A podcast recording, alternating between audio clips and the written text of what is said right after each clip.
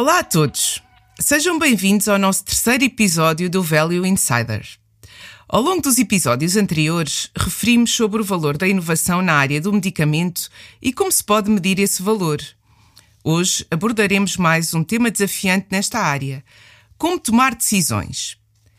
Para nos ajudar a compreender melhor esta temática, convidámos a professora Maria do Céu Machado. Médica pediatra, foi presidente do Infarmed membro do Conselho Nacional de Ética para as Ciências da Vida e é atualmente presidente da Sociedade das Ciências Médicas de Lisboa. Poderia nomear muito mais cargos que ocupou, mas mais importante é falar da reconhecida atuação que teve no universo da área da saúde ao longo dos anos. Muito obrigada pela sua disponibilidade em estar aqui conosco e ajudar-nos a perceber este processo tão complexo, nomeadamente quando tanto se discute a sustentabilidade do Serviço Nacional de Saúde. Para nos ajudar a perceber melhor como se tomam decisões sobre como e onde investir, quais as principais barreiras e desafios, comece já por lhe fazer uma pergunta. O que está na base da tomada de decisão em saúde? Muito obrigada, muito obrigada pelo convite, doutora Vanessa Jacinto, é um prazer estar aqui. Um, como se tomam, às vezes não é como se deve. Eu começaria logo por citar Michael Porter, que é um economista americano eh, que fez várias publicações na área da saúde e esteve em Portugal numa conferência a que eu assisti aqui há uns anos e que chamava a atenção que uh, o investimento e a decisão em saúde, como em outras áreas, nunca deve ser com uma visão a curto prazo. Deve ser com uma visão a médio e longo prazo. E esse é um dos grandes problemas. É muitas vezes a visão a curto prazo. Ou seja, temos financiamento para eh, tomar uma determinada situação, eh, decisão este ano, então vamos tomar essa decisão. Não temos financiamento, vamos adiar. Não, não isto não é a forma de tomar decisões. Um, agora, o problema em saúde é que as decisões uh, são relativas a situações que são multifatoriais. Uh, e também um dos aspectos, enfim, em muitos, em muitos países, mas nomeadamente em Portugal, é não fazermos sistematicamente a avaliação de impacto. E a avaliação de impacto será importantíssimo, porque no fundo é o que nos dá os resultados a médio e longo prazo e que nos diz, muito bem, seja qual for o financiamento necessário, nós temos que fazer este investimento porque o impacto a médio e longo prazo é um, é um impacto significativo. E também para se perceber se efetivamente a escolha foi bem feita, não é? Exatamente. Ou se tem que reverter a escolha e, e, tomar outra opção. Exatamente. Reverter é uma palavra que está muito na moda. uh, e eu gosto muito porque significa que se tomou uma decisão, houve uma reflexão, um resultado, e se o resultado não foi conforme a decisão que se tinha tomado, tem que se reverter a decisão. E eu acho que isso deve estar na mente de quem decide, porque as nossas decisões não têm que ser sempre corretas. Eh, têm é que ser revertidas ou orientadas sempre que for necessário. Um, um, uma das dúvidas que eu penso que é, que é, geral neste ambiente tão diverso como a saúde, não é? Nós temos N, uh, no fundo, uh, N situações em que temos de fazer escolhas, não é? Portanto, temos iniciativas na saúde, temos rastreios, temos intervenções, temos medicamentos, temos cirurgias, não é? Portanto, tudo isso tendo em conta que os recursos são limitados, vamos ter que escolher entre elas, não é? Uh, como é que se faz, não é? Como é que efetivamente o que é que está na base depois da decisão de ir para uma opção e não para outra? É, é difícil, não é? No fundo, uh, uh, o que nós chamamos de equidade em saúde é exatamente nós conseguirmos ter resultados positivos para todas as pessoas que nos procuram, todos os doentes, todas as patologias, e não propriamente uma patologia específica. Ou seja, muitas vezes esse é o aspecto ético que se coloca, que é assim: se nós. Vamos dar o exemplo da doença rara. Uh, normalmente a doença rara, quando muitas vezes não há terapêutica para a doença rara, mas quando há é um medicamento órfão. Uh, o medicamento órfão tem habitualmente um valor que é um valor e agora, quando estou aqui a falar em valor, não estou a falar em valor, em valor comercial, estou a falar de forma geral. Tem um valor que é um valor muito maior do que uh, para outras situações que são muito mais comuns. Uh, seja para o doente e para a família, seja sob o ponto de vista de sustentabilidade de, dos serviços de saúde. Um, e eu, aliás, e um parêntese, eu acho que uh, relativamente aos medicamentos, os preços escalaram de uma forma brutal a partir do momento em que a União Europeia, a Comissão Europeia, e, e a Comissão Europeia uh, teve essa decisão antes da, da, da FDA, portanto, a americana, uh, decidiu dar benesses uh, às empresas que fizessem investigação em medicamentos órfãos, porque realmente não havia nada há, uns, há umas décadas atrás para Sim, tratar não, não as doenças raras. Área... Uh, no fundo, atrativa Atra... para se fazer Exatamente. investigação. Não era uma área comercialmente atrativa, digamos assim. Um, agora, eu, ao tomar uma decisão sobre uh, um medicamento uh, órfão para uma doença rara, que se calhar vai ter um custo para o Serviço Nacional de Saúde ou para o país, no, nos países em que um, não há Serviço Nacional de Saúde, mas que o financiamento é através de seguradoras, ao tomar uma decisão de aprovação, comercialização e com participação, um, eu tenho que pensar que se eu tenho um determinado orçamento naquele ano e eu vou investir uma parte significativa desse orçamento naquele medicamento, eu fico sem orçamento para outras patologias, outros medicamentos e outros doentes. E, portanto, tem que haver aqui um equilíbrio que muitas vezes realmente é, é difícil. É difícil, não é? Portanto, se eu, eu, tiver, se eu tiver que resumir, portanto, podemos dizer que a gravidade e a prevalência da própria doença afetam a tomada de decisão e a disponibilidade para pagar. De certa forma, embora, uh, uh, repare, muitas vezes o que acontece, o que eu senti uh, quando estava no Infarmed, um, é que uh, as doenças que não são raras, a maior parte das vezes têm muitas alternativas e muitas vezes neste momento o que nós estamos a aprovar é um medicamento de segunda linha, terceira linha, quarta linha, ou seja, aqueles doentes têm alternativas podem é, as alternativas para um determinado grupo de doentes não terem tido os resultados que nós queríamos. Em relação à doença rara, muitas vezes eu estou a aprovar um medicamento que não há alternativa Exatamente. nenhuma. E isso pesa, obviamente. Pesa na decisão. E, é? e, pesa na decisão. E aqui há um aspecto que eu, que eu acho muito importante e que senti isso e que, e que acho positivo, que é o envolvimento das associações de doentes. Um, as associações doentes, quando surge um medicamento novo, uh, são ruidosas normalmente, uh, no sentido de defender os seus associados. Uh, e os mídia gostam muito deste ruído, e portanto, tudo isto muitas vezes é um, é um teatro. o, que eu, o que eu me apercebi, nós, como sabe, tivemos o projeto, tivemos e, e, o projeto continua a incluir no Infarmed, em que pedimos às associações de doentes que nos ajudassem a, a, tomar a decisão, digamos assim, relativamente a determinado medicamento. Uh, e realmente foi, foi e continua a ser de uma utilidade extrema, porque uh, o nosso país é pequeno, mas uh, na maior parte das vezes, relativamente a doenças raras, nós não conseguimos ter ideia de, de qual é a, a, frequência, a prevalência. A prevalência da doença. Porque sei lá, um hospital que faz um estudo, há outro hospital no, no, no, sul, há um hospital que faz um estudo no norte, uh, há um hospital que faz um estudo no centro, e mesmo que some esses resultados, não, não sabemos, não temos Sim. a certeza que, sejam essa, que seja essa a prevalência. E realmente as associações de doentes têm muitas vezes, através dos seus associados, a noção. Exatamente. Isso por um lado. Um, por outro lado, relativamente aos critérios em que se aplica aquele medicamento inovador, Uh, e aos resultados que aqueles, aquelas pessoas, aqueles doentes ou aquelas pessoas portadoras de doença uh, esperam, uh, as expectativas muitas vezes são diferentes até da noção que nós temos. E, portanto, também sob esse ponto de vista, ponto de vista é importante.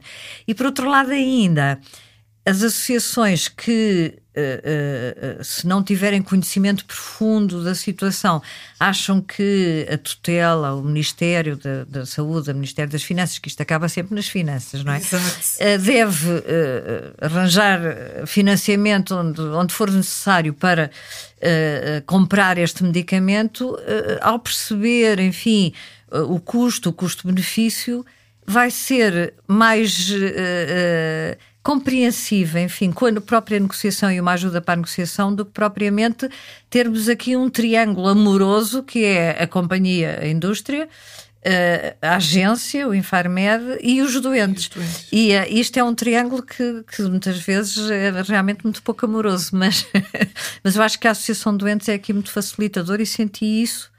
Por outro lado, ainda, isto agora é, é, é, é um, é, é um truque, de certa forma, uh, eu acho que Uh, os governantes ouvem muito mais a Associação de Doentes do que o Infarmed ou a indústria. Uh, ou seja, o que eu vivi, podia dar vários exemplos, é que muitas vezes estamos naquele. A própria agência de medicamentos a tentar passar a mensagem. Uh, ao Ministério da Saúde que aquele medicamento é essencial para aquele determinado, para determinado grupo de doentes, que é, que é inovador, que os resultados são espetaculares, que está a evidência de que realmente a maior parte dos doentes beneficiaria, e não só, e de que uh, ao haver aquilo não é um gasto, mas é um investimento, porque aqueles doentes uh, vão, iriam, se, continuar, se continuarem doentes, vão necessitar de mais consultas, de mais intervenção, de outros medicamentos que também têm custos de faltas ao trabalho, de depressão na família, de ter se calhar cuidadores informais que deixam de trabalhar para cuidar daqueles doentes. Portanto, tudo isto tem que ser, é o tal avaliação de, de impacto. E muitas vezes nós temos aqueles números e temos aquela prova, aquela evidência e, e, e sentimos que não há emoção do outro lado. E como nós sabemos e já temos assistido, se há sessão de doentes e, e, algum doente uh, tiver uma chamada de atenção, o impacto é completamente, é completamente diferente. diferente. E isso leva-nos ao início da conversa, que é a doutora Maria do Céu estava a referir que há, há efetivamente um, um, grande desafio na tomada de decisão que é o a longo prazo, é? ou seja, muitas vezes, e tudo o que estava a referir, o impacto de um determinado tratamento só se verifica a longo prazo e não no imediato, mas o investimento tem que ser feito no imediato. Portanto, dois últimos desafios. O primeiro é que sugestão é que faria para ultrapassar este desafio? E muitas vezes também o que se verifica é que já se sabe que a inovação vem aí, mas não foi contemplada no orçamento da saúde. Portanto, no fundo, estão os dois ligados. Pois, uh, uh, relativamente à, inovação e até à negociação, porque no fundo a forma como eu vejo a negociação é benefício dos doentes. Um, nós temos sempre o, o, trabalho ingrato de estar a negociar com alguém a quem devemos imenso dinheiro. Ou seja, se eu, se eu quiser comprar um carro e for ter com alguém que me vende carros, mas ainda não paguei o carro anterior, eu não é vou conseguir. Negociar, é claro. difícil negociar, eu diria quase que é impossível. Portanto, fazem-se milagres. Um, e portanto, eh, há aqui um ciclo vicioso que devia ser quebrado. Uh, e que é preciso uh, compreender que se continuarmos assim, obviamente que depois a dívida vai sendo saldada em parcelas e sabemos isso todos perfeitamente. Chega ao fim do ano e fantástico, há um presente de Natal, mas não é, não é a forma. Eu acho que não é a forma. E tinha que haver aqui uma quebra, não é? E, e pôr as contas em dia, eu diria assim: pôr as contas em dia e dizer assim, agora fresh starting, vamos, zero, come é? vamos começar de novo. Um, isso é um aspecto.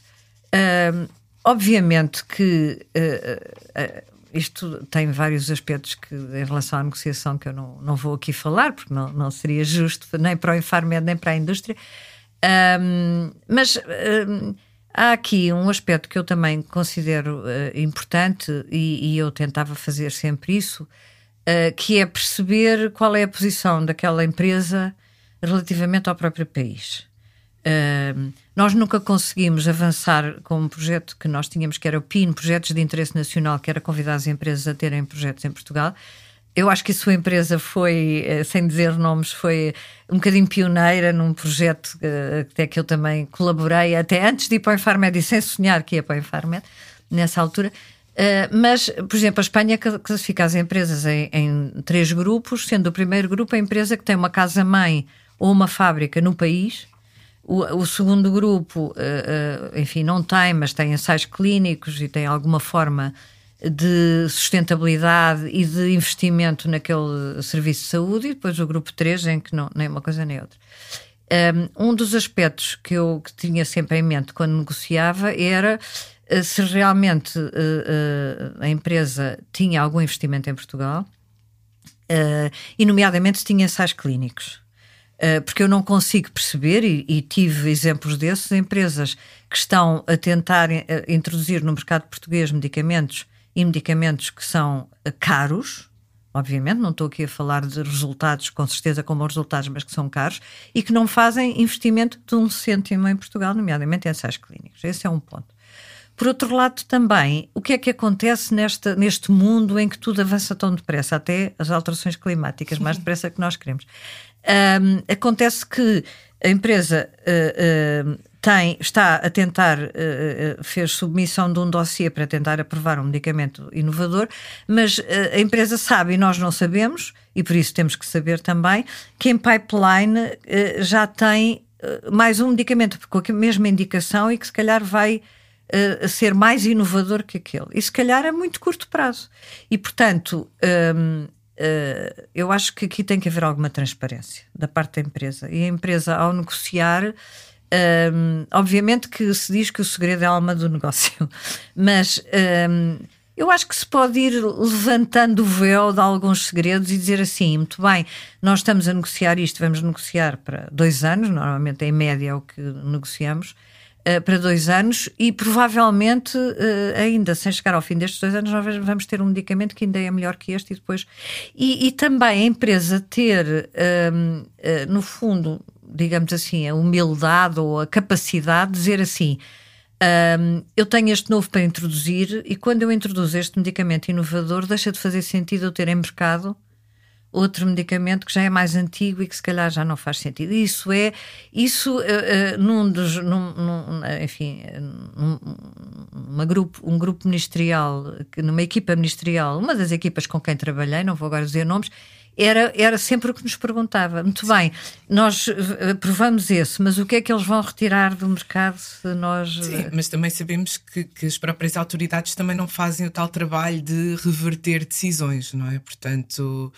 eu acho que aqui tinha que ser um trabalho conjunto, não é? Entre o Infarmed e as empresas, de forma a garantir maior transparência, apesar de já há muita informação que circula no, no chamado Horizon Scannon, mas ter aqui um trabalho conjunto, mas cá também é preciso mais abertura por parte das autoridades para depois as empresas também se sentirem mais à vontade. É, para... eu, e aqui o problema que se põe muitas vezes é, é as empresas são vistas na agência como inimigas e, e a agência vê as empresas como uh, uma barreira ao negócio. E eu acho que não pode ser. Um, um dos aspectos que é muito discutido há, muito, há, há, muitos anos, antes de eu ir para a Infarmed, é se uh, deve ser a agência de medicamentos a fazer negociação ou se a agência faz a aprovação farmacoterapêutica e depois uh, a, a farmacoeconómica. É outra discussão, porque há uma série de países onde quem, quem, avalia não Exatamente. toma a decisão, não é? Exatamente. Não, não tem tanto viés. Exatamente. Uh, eu sou, eu tenho mix, mixed, feel, mixed feelings porque um, gostei imenso de negociar. E, uh, não sei se gostei de negociar consigo. então temos que voltar a negociar não, não, para. Foi muito giro, sim, senhora. gostei de negociar e, e, tenho pena de deixar de negociar, mas sinceramente, depois de dois anos e meio no Infarmed, eu uh, era um bocadinho contra alguns antecessores meus como presidentes do Infarmed, achando que era mais eh, sensato estar tudo no Infarmed, e agora, se calhar, acho que não. E não me importa dizer isto em público, ou seja, acho que se calhar o Ministério da Economia devia ter aqui uma mão, Papel, não as finanças, não é? A, a economia. Uh, percebendo inclusivamente qual é a mais-valia. Agora, Uh, o salto que eu acho que Portugal tem que dar, repara, grande diferença nas reuniões europeias e nas reuniões americanas que eu estive uh, e que eu notei é que assim é sempre os países do norte contra os países do sul. Os países do norte têm lá as casas-mães e as fábricas. E, portanto, acabam por reaver uh, o investimento que fazem nos medicamentos, acabam por reaver nos impostos que têm sobre claro. as casas-mães e as, e, as, e as fábricas e os laboratórios de investigação uh, o que os países do Sul não têm. E, portanto, o grande salto para Portugal é um país pequeno, mas, por exemplo, Espanha consegue muito mais que nós e, e nós podemos Temos que ser mais atrativos. Muito mais atrativos. Mesmo a nível dos processos administrativos, doutora Maria só estava a falar dos ensaios clínicos. Muitas vezes não se trazem mais ensaios clínicos para Portugal porque há muitas barreiras e há muitos processos administrativos que não seja, demoram tanto tempo, Exatamente. depois outros países tornam-se mais atrativos nesse, Exatamente. nesse aspecto. E nem é aqui uma questão de custos, porque Não, é não, mesmo não. o processo.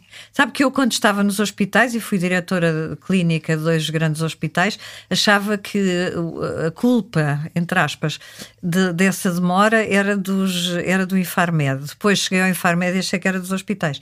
Ah, mas eu acho que aqui é como nos divórcios, a ambos. culpa é dos dois lados. Ah, não, tem que haver aqui uma posição diferente. Ah, claro que agora a Agência de Investigação Biomédica, a ACIB, e, ah, e que penso que é um bocadinho mais facilitadora, mas a, a- postura tem que ser completamente diferente. E, e, e, portanto, Portugal tem que ser muito mais atrativo. E se for muito mais atrativo e realmente conseguir esses ganhos, hum, conseguirá com certeza comercializar e comparticipar muito mais medicamentos inovadores. E eu acho que é por aí. Muito obrigada, professora Maria de Céu Machado, e gostava de resumir esta conversa tão interessante que tivemos. Começou com uma citação de Michael Porter que reflete bem o desafio desta área. O investimento em saúde nunca deve ser feito com uma visão a curto prazo. Outro desafio é garantir a equidade em saúde e ter opções para todos os doentes. Estes, através das suas associações, devem ser vistos como facilitadores na negociação e na tomada de decisão, pela sua proximidade à própria doença. Sendo a tomada de decisão um processo complexo, a professora Maria do Céu deixou-nos algumas sugestões. A inclusão de outros intervenientes como o Ministério da Economia, mais proximidade e transparência entre o regulador e a indústria farmacêutica e até a separação entre quem avalia e quem decide. Fundamental seria Portugal ser mais atrativo para investimentos para além do medicamento e haver mecanismos de avaliação de impacto para quando necessário reverter a decisão. Não percam o quarto e último episódio desta temporada do podcast Value Insider, onde contamos com o professor Pedro Pita Barros para falar sobre o que esperar do futuro. Obrigada e até lá!